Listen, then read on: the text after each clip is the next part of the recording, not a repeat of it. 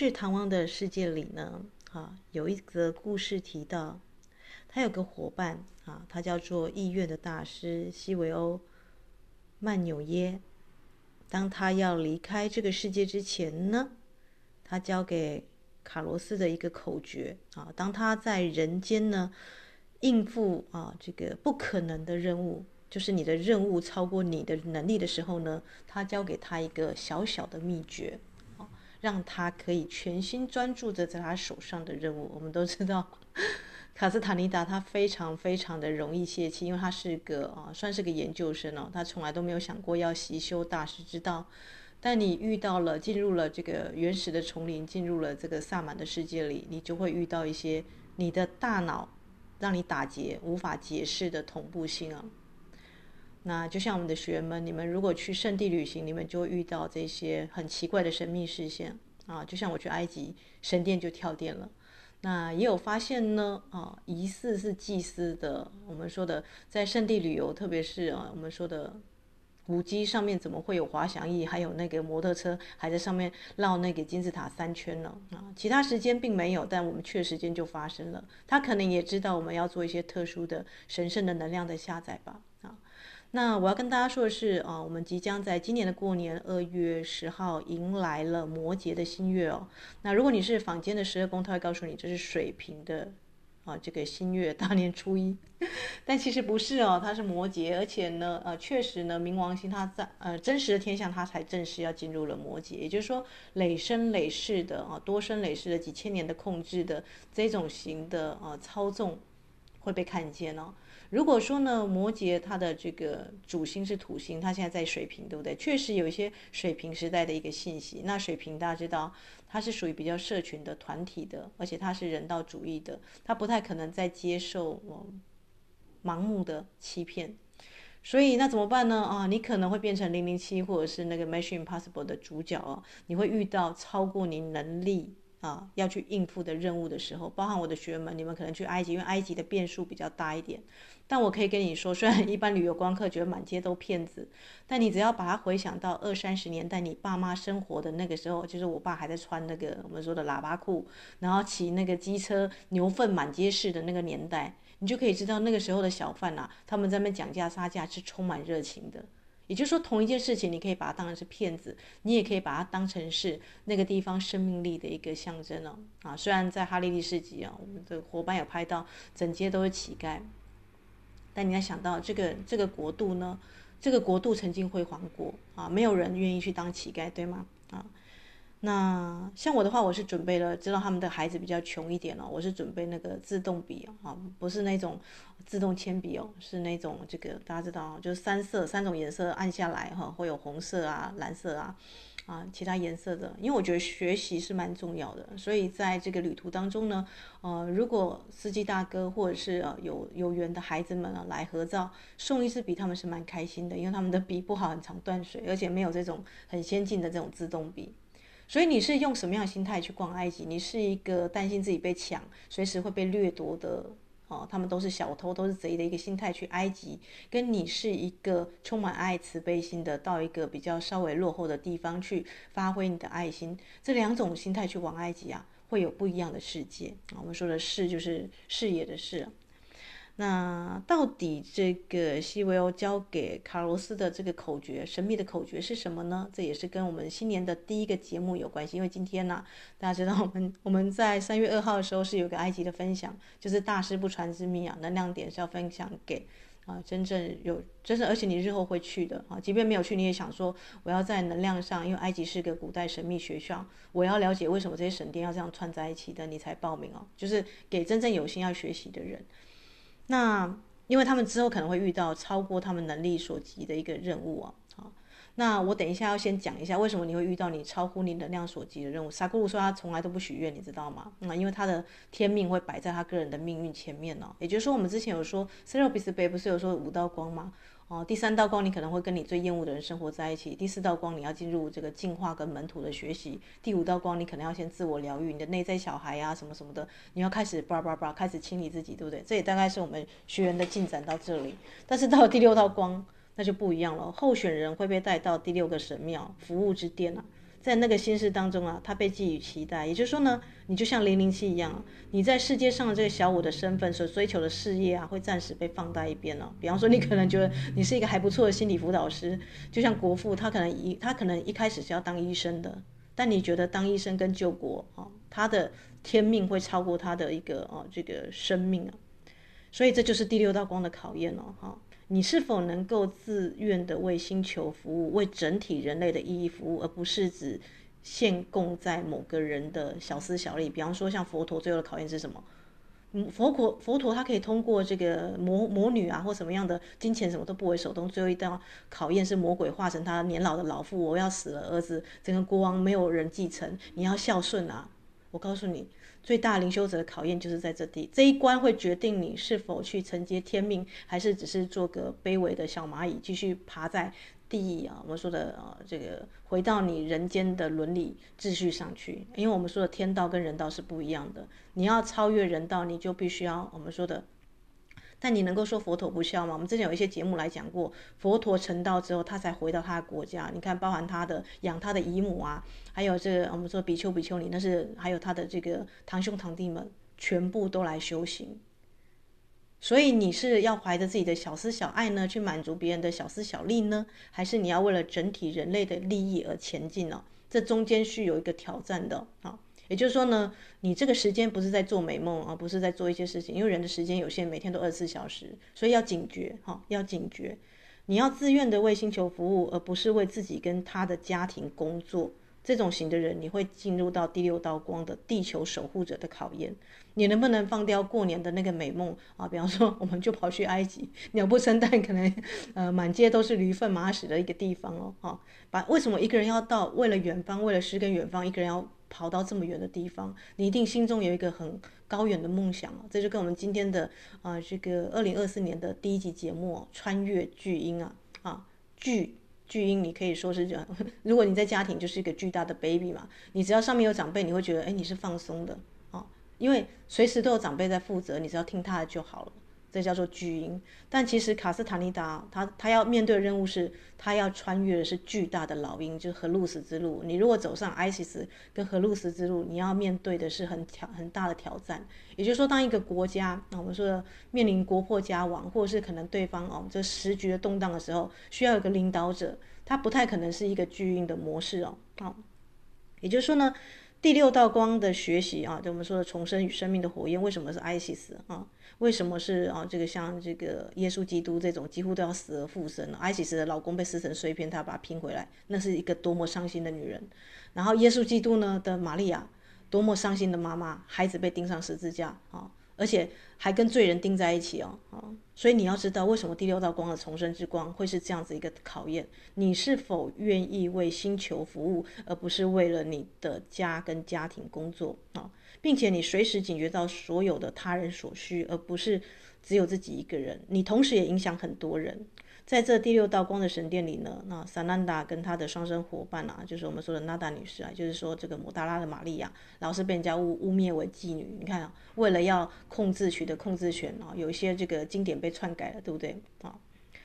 所以呢，如果你到了第六道光啊，你就会变成是什么呢？就像萨库鲁说的，他是走奉爱之路啊。他除了去行动外，他没有什么好计划的。为什么？他必须要去滋养跟服务。有人需要来问，有人需要教瑜伽，他就得教。为什么？啊！但是这个地方也是师傅层级了啊！你以为你是师傅，其实你是师父的仆人哦。这个地方我希望大家做一个笔记：你是奉爱的仆人。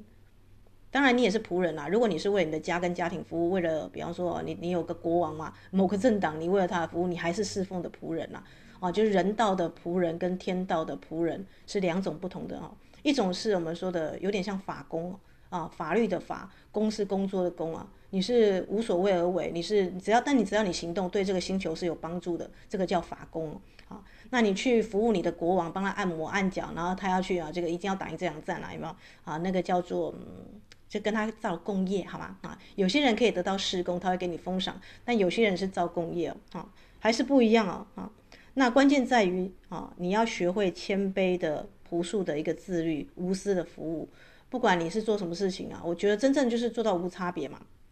这很难，相信我，这很难。你一方面呢去做法工，一方面又做人的施工，然后在做施工的同时呢，又要不起晕怒啊。对灵修者来讲，你大概不太可能你会去做舔狗的事业了，因为你自己本身有一个豪大梦想嘛，所以你就必须要耐住性子，耐住脾气啊啊，为了你真正的目的啊，为了达到什么呢？终身服务于啊啊，终身服务于这个星球。啊的集体进化，而不是为了某服务某个机关、某个部长、某某某啊、某某阿长啊。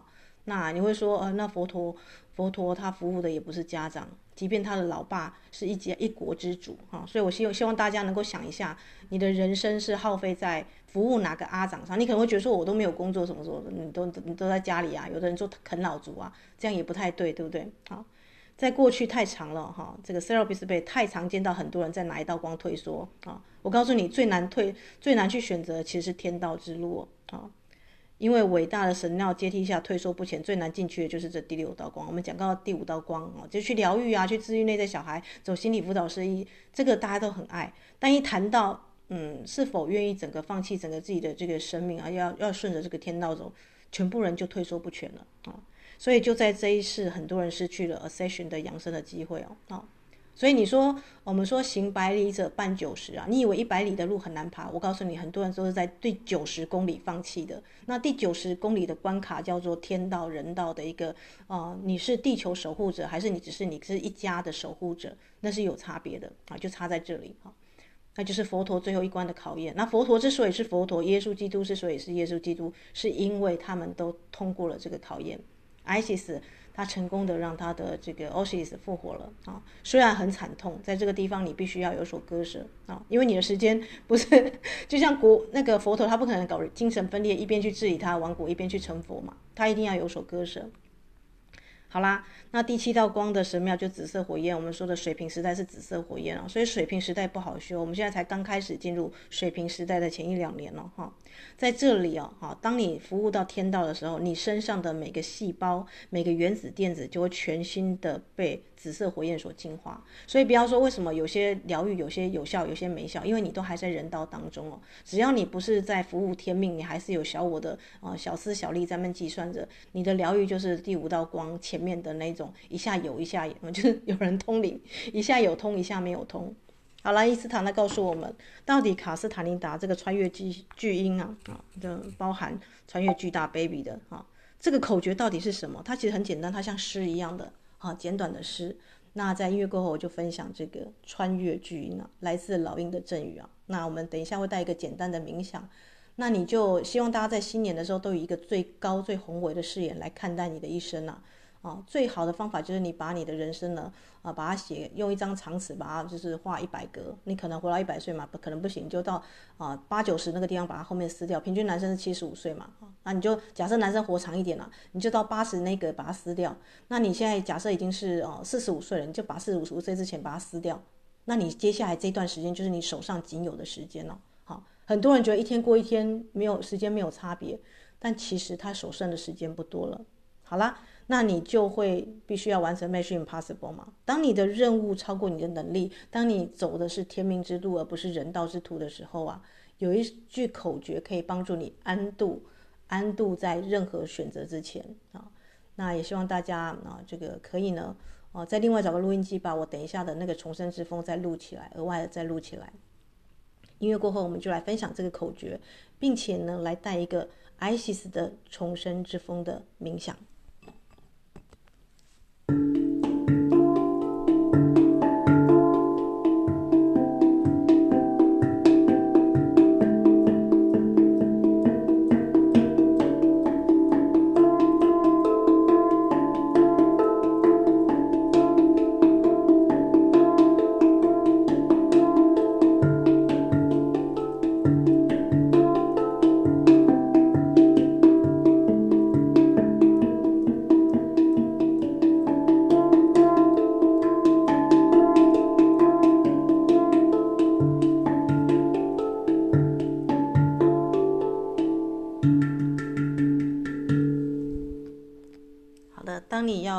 一个任务啊啊，这个像零零七一样的超过你的能力可以负责的时候呢，你可以把它默默抄起来。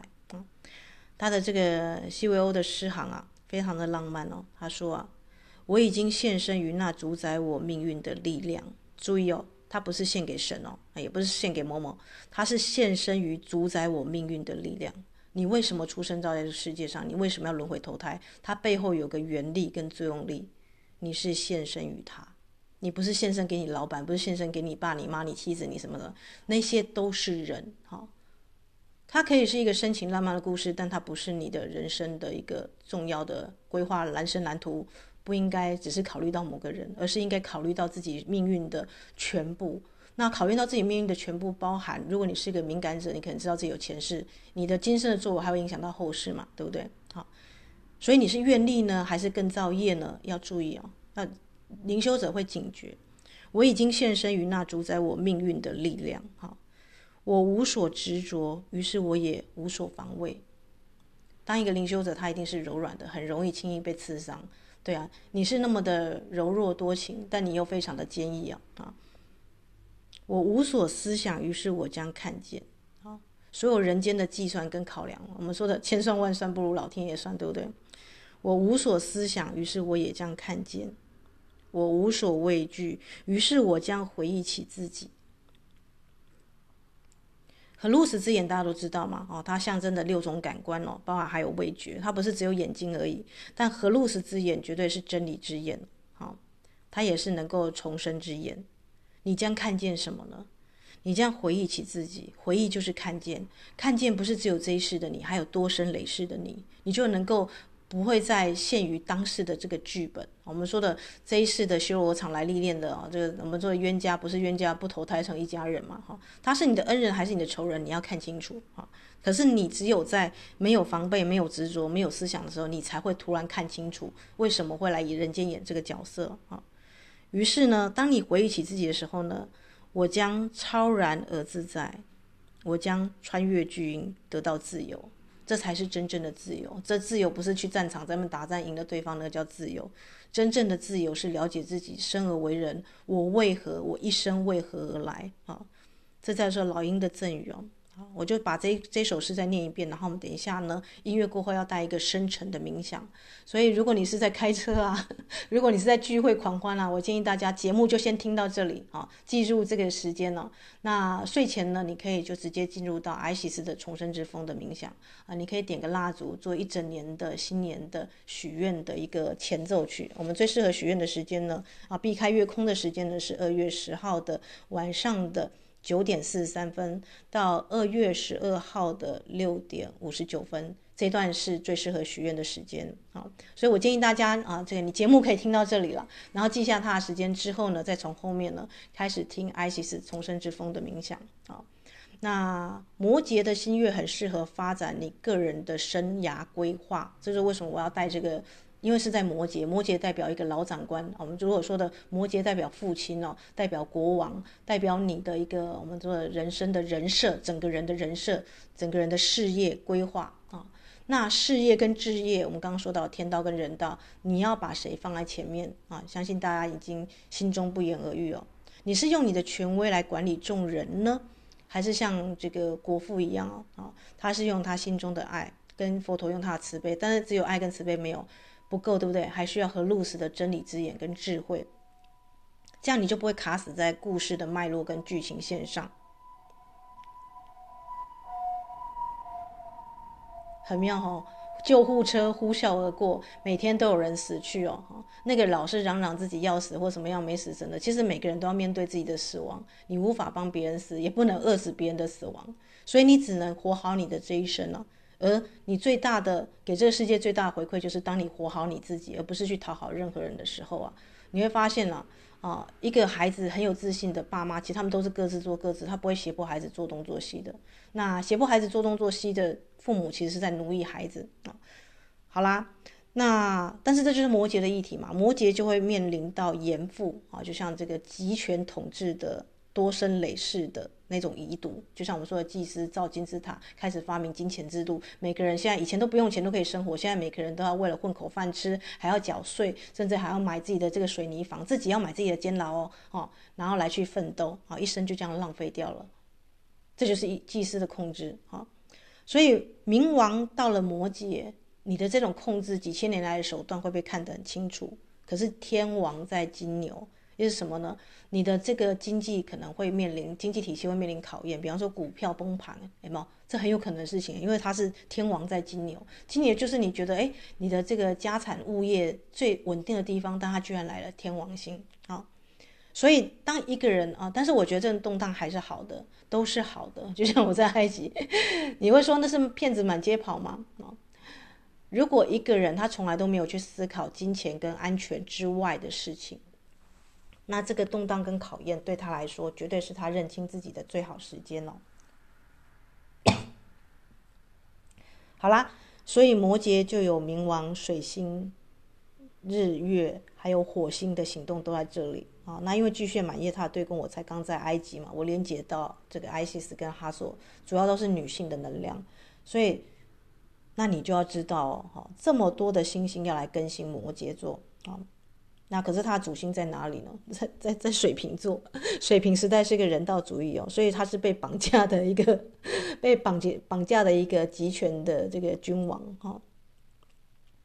而且呢，双鱼还是有海王。那这个白羊其实他是木星是在白羊啊，你的贵人可能是突然之间出现的。所以大家呢，呃，可以去想一下这个未来的二零二四到二零四四年啊。你如何穿越哦？就是应付你超过你人人力的任务啊，并且呢啊，真正的去看见自己的命运啊的走向，穿越军得到自由。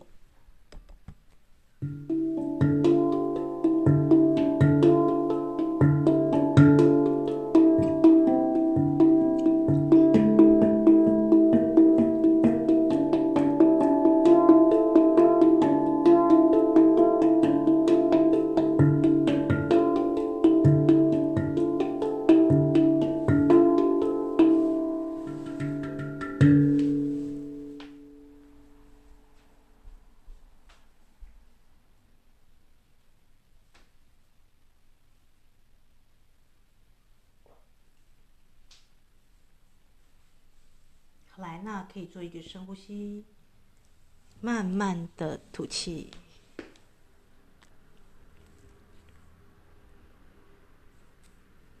慢慢的、慢慢的深呼吸，吐气。你放松你的头、你的脖子、你的肩膀，还有你的双手。慢慢的再做一个深呼吸，慢慢的吐气，确保你现在当下是不受打扰的啊。如果手机呢有开网络的，可以关机。那如果你要点个蜡烛也可以，因为这是新年的新月许愿。那因为我们要连接 ISIS 的重生之风，所以如果你有羽毛的话啊，当然是你要连接的啊。如果有老鹰的羽毛是最好的啊，确保它是野外的哦，活着的鸟的羽毛啊，自然遗落的那个是最好的。那无论如何呢？啊，如果你有羽毛的话，任何一种鸟的羽毛都可以来帮助你接触到风的元素，或是那只鸟的本质。那如果你是网红直播主，鹦鹉也许很适合。好，好的，那持续的深呼吸，慢慢的吐气。深呼吸，我们进入更深层的放松。你感受到你的呼吸是温暖的、镇静的。深呼吸，将这一口气送进你身体的每一个部位，先送到你的心，慢慢的深呼吸，送到你的胃啊。如果胃有太淤堵，吃太多的话要注意哦。过年的时候很容易这个地方吃太多。来再做一个深呼吸，把这股气呢，重生之风送到你的丹田。来，再慢慢的深呼吸，观想这个气呢，顺着这个光流，慢慢的流到你的膝盖、你的脚，啊，从这个涌泉穴出去哦。如果有时候病气杂气的话，那相信除夕大家都已经洗好澡，然后净化，做一个身体的净化了。深呼吸。那如果你有这个鸟类的雕件，不管是猫头鹰啊，或者是老鹰啊，啊，啊，都可以来做一个，我们做一个重生之风的连接。艾西斯的翅膀，有人说是旧，那他的儿子和露丝就直接是老鹰了啊。它其实是一种游准哦，和露丝是准哦哈。所以不管是鹰跟准，它都是一个象征一个更高的视野。好，来慢慢的再继续的深呼吸，吐气，感受这个空气呢，充满你的肺部。再做一个深呼吸。好，来吸气，吐气，吸气，吐气，吸气，吐气。当你持续的放松跟呼吸的时候呢，你感到你感到轻柔的微风吹拂过你的脸颊，再做一个深呼吸，慢慢的吐气。你觉得惬意又充满活力，而你心中的意象也开始逐渐的清晰起来。现在轻轻的闭上眼，要躺着或坐着都可以啊，以你最放松的姿势。轻轻的闭上眼睛，专注在呼吸，吸吐。闭上双眼，你发现自己身处在一片翠绿的草原之上。你身下的草柔软繁盛，空气本身充满着清新自然的气息，阳光闪闪发光。当你看自己时，你看到原来你的草原是位在一座雄伟的山脉的高原上，在你的头顶是远远的山峰，你可以想象喜马拉雅啊那种型的很高的山峰，被云雾所围绕，可能还有点冰。而往下，你看到自己居住的城镇，还有你的家，也就是说，你是在山上高原的草原，用啊、呃、这个三腰以上的一个视角来俯瞰你生活的家跟城镇。再一次的深呼吸，吐气。深呼吸，吐气。啊，如果你有羽毛的话，你也可以握着。你再一次感受微风的轻抚，但突然你感受到有一片阴影经过你的头顶哦。再一次的深呼吸，你发现这个阴影遮蔽了阳光，接着突然又消失不见。老鹰很常问候太阳，可是一会儿它又再出现。哇！你听到翅膀的声音，原来它是一只像《神雕侠侣》那样这么样大的巨鹰哦，不是一般的老鹰哦，是非常巨大的。你可以说它是像兽一样啊，这个很巨大的，像这个飞天的呃翼手龙这么大的一个尺寸的鹰啊啊，朝你飞来。原来那个阴影就是那只巨大的飞鸟所造成的。每当一次它飞过你身边的时候呢，它就更下降一点。带来了一阵微风，本来是微风，随着它越来越近，变成是狂风。再做一次深呼吸，慢慢的吐气。你有勇气看向他的眼神吗？他的嘴会就像老鹰一样强而有力，而他的眼是正义之眼。他轻柔的看向着你，坚定。当你与这只巨大的老鹰。目光交汇的时候呢，他突然下降了。当你们对到眼神那一刻，突然他就降落在你的前面了。他用眼神示意你，你是否已经做好准备要飞翔？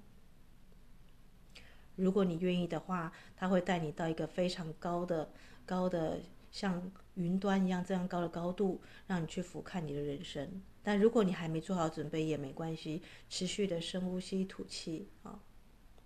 那等做好准备的时候呢，再听下面的节目也可以。好的，你就用眼神跟他说你做好准备了，因为新的一年你要在各个地方都万象更新。当你跟他点头的时候呢，他突然用他的双爪啊，从你的这个胳肢窝这个地方扣住，你被牢牢的抓起，但不觉得扣痛，因为它是用。它的爪会勾住你的胳肢窝这个地方，突然的，它非常轻松的把你抓起来。深呼吸，吐气，你发现自己被提起来啊，它轻而易举的就随着宏伟的翅膀啊，你就在强风当中呢啊，飞离了你刚刚的草原。你看到你的这些草啊啊，刚刚你站的那些草，随着这个鸟振翅啊带来的气流而摇摆着。有那么一刻，你觉得自己就站在风暴的中心了；又有一刻，你觉得这些草好像在跟你挥手告别，告别你过去的人生。随着鸟带你飞向了山顶，这只巨鹰啊，让你看到你的视野越升越高，越升越高。深呼吸，慢慢的吐气，慢慢的空气开始变稀薄了啊。但不会让你感到不舒服，你感到凉爽啊，你感到神清气爽。接着你发现他带你来到一个云雾缭绕啊的一个地方，你几乎看不清楚脚下有什么风景，因为你只看到满天的云雾，显然是在一个非常高的高度啊啊。于是呢，这只这只巨鹰开始顺着气流滑翔，它沉默有力、轻柔地盘旋着啊，你不知道它在盘旋什么，但突然之间你发现了，在一个高山的地方啊，在云之巅有一个巨大的鸟巢。应该就是它的鹰巢了。它就搭在山峰的一棵巨木上。这棵山峰，你就想象你在喜马拉雅山冰天雪地，有一棵枯木哦，巨大的枯木在山顶附近哦，那个巢是搭在那里的。由于空气稀薄，你觉得自己有点啊，这个高山症啊，有点头晕目眩了啊。啊幸好这只老鹰是有技巧的，让你啊慢慢啊，这个每一次振翅就让你慢慢上升了啊，十几公尺，十几公尺啊。所以你开始慢慢的呢，啊，能够接近鸟巢的高度了。这只雄伟的巨鹰啊，缓缓的盘旋，缓缓的向鸟巢滑翔而去。随着距离拉近，你开始喘了一口气了哈。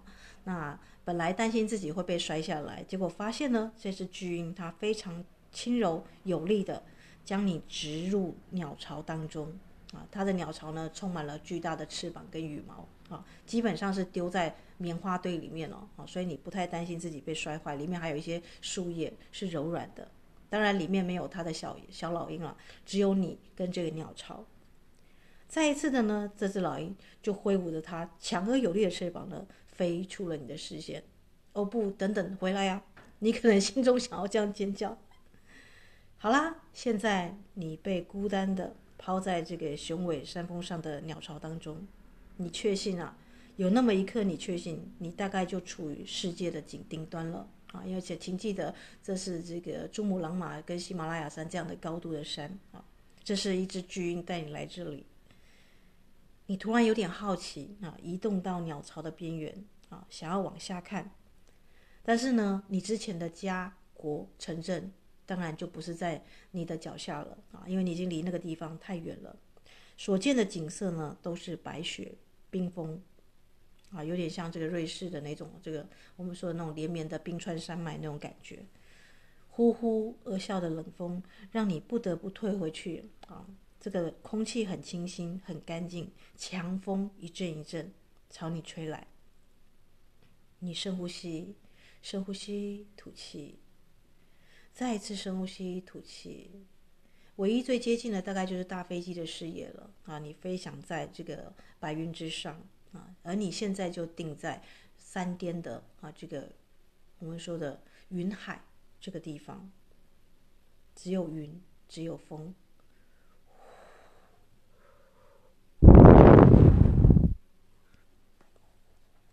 你听着风，风中突然有一些轻语呢喃的声音。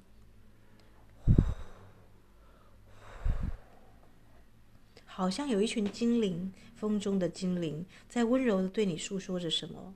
于是你开始静坐，开始闭上眼睛，深呼吸，吐气。每当你越深的深呼吸，将这个高山的冷冽的风吸进来，你就越神清气爽，脑子就越清醒。这一次声音听得非常的清楚。你，你。你是宏伟的生命，但如果没有空气，任何生命都无法存活。任何空间之中都有空气，你呼吸着空气，在空气中移动，不管是说话、思考，都离不开空气。你的、你的移动都会在空气留下你的踪迹。谨记。你说的话、脑中的想法，跟你采取的行动态度，都会对大气造成影响。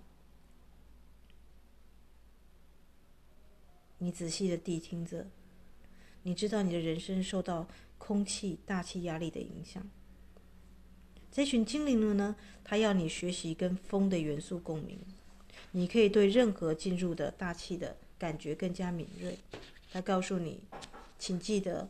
请记得，当这个风吹过来的时候，当你感受到你的生命当中有微风轻拂的时候，就是精灵们，风的精灵们在给予你提醒。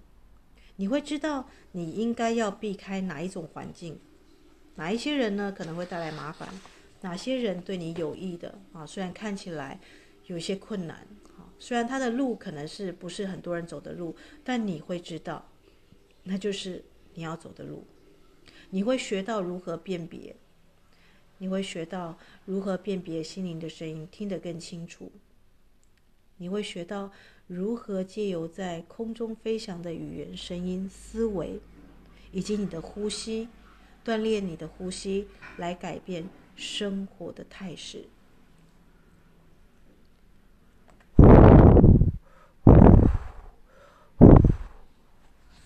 风中的细雨就这样子。随着随着风声而慢慢的、慢慢的消失不见。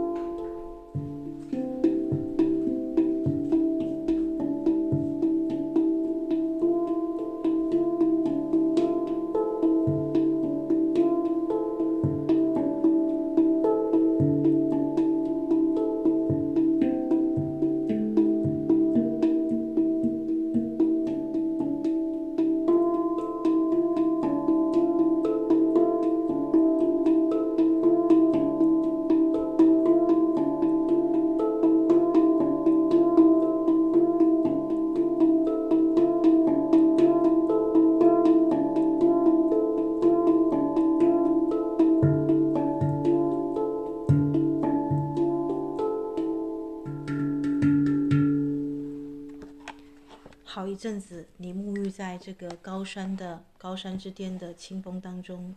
刚刚精灵们的话语啊，还在耳际。原来，原来我一生的思想、行为跟态度都影响着这个世界的空气。原来我的每一口呼吸也是我祖先的呼吸。原来我在圣地的旅行，也是同时铭刻着这个地区所有人的思想、感情以及他们的感受。深呼吸，慢慢的吐气。你再一次有勇气朝鸟巢的边缘迈进，并且望向地平线。突然出现啊，这个云雾打开来，阳光出现。你深呼吸，感受到空气流过你的身体，你体内的每个细胞愉悦的随着你的一呼一吸而在震动着。深呼吸，吐气。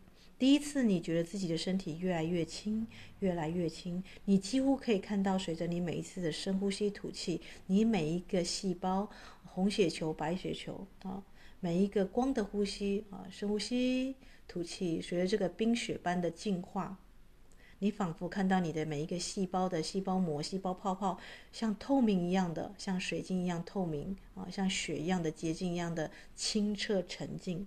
再一次深呼吸，慢慢的吐气，你居然看得到自己呼吸的空气当中的光晕光球，如一股透明盘旋着能量，慢慢的强化你的身体，如同有百万只光之羽翼向你飘过来。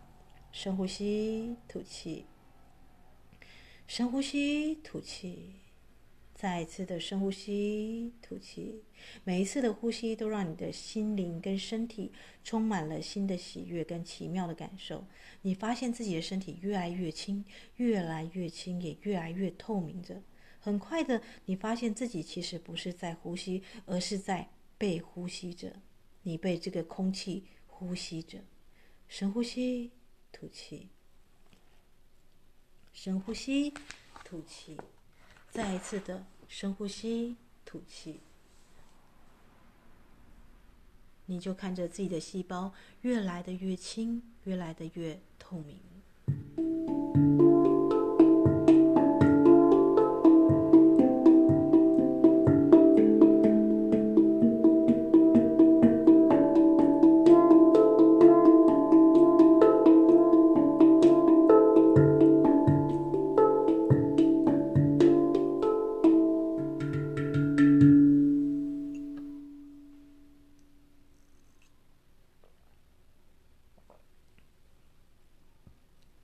间，你发现你似乎失去了你的重量，因为随着每一次密集的深呼吸、吐气，你慢慢的轻飘飘的飞了起来。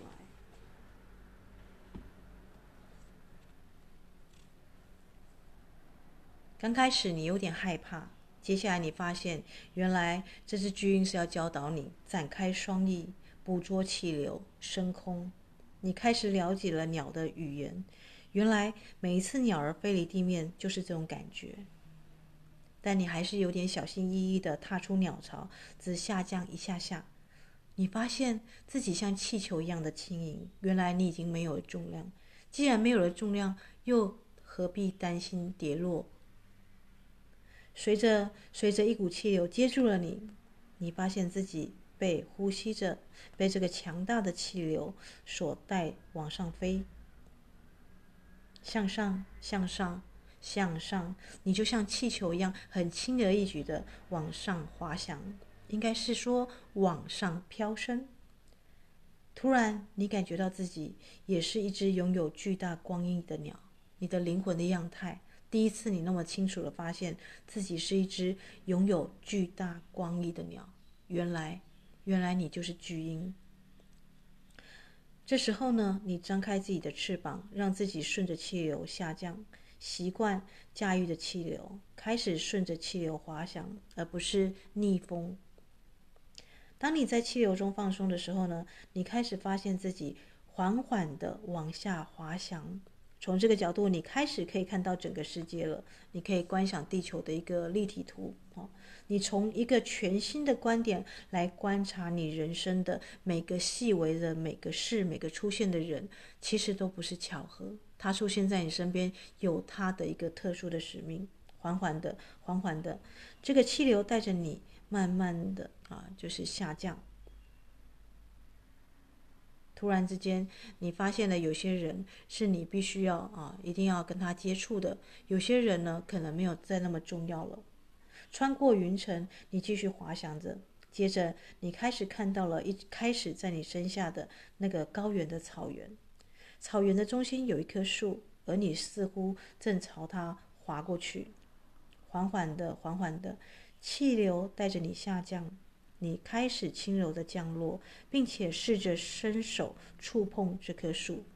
你试着抓住它的枝芽，让自己慢慢的降落，稳定下来，找回身体的控制。于是你开始休息，平稳、优雅的降落在这片茂盛的草原上。当然，你还是有体重变轻的感觉。当当你的脚触碰到地面那一刻，你突然觉得你回来了，你回来了。你的内心充满了神奇的感觉，再次抬起头来望向山峰，在天空寻找那只巨鹰，希望它可以再次带你翱翔天际，但天空什么也没有，天空什么也没有。你有些失望，再次将注意力拉回那棵大树，突然发现树也不见了，树也不见了。原来原本树的位置。就是，就是你最初啊啊，最初带着，带着要去冥想的，带着冥想的信物，可能是羽毛，可能是与鸟相关的象征。你开始了解，你开始了解，为何所有的人啊都会有一根权杖，祭司跟法老都会有一根权杖，这根权杖其实就是旅途之杖，你的旅途之杖。那你很庆幸呢，啊，你已经有一根水晶的权杖，而水晶的权杖里面呢，有像光翼一样的折痕，彩虹的翅膀。即便你没有彩虹的权杖，你也可以开始去思考啊，如何有一根啊这个小小的属于自己的旅途之杖的象征。那你可能会想要把它雕成一一只鸟或一只老鹰。你双手拿起这个权杖啊，或是这个羽毛的象征，高举向天了，表达你的感激啊。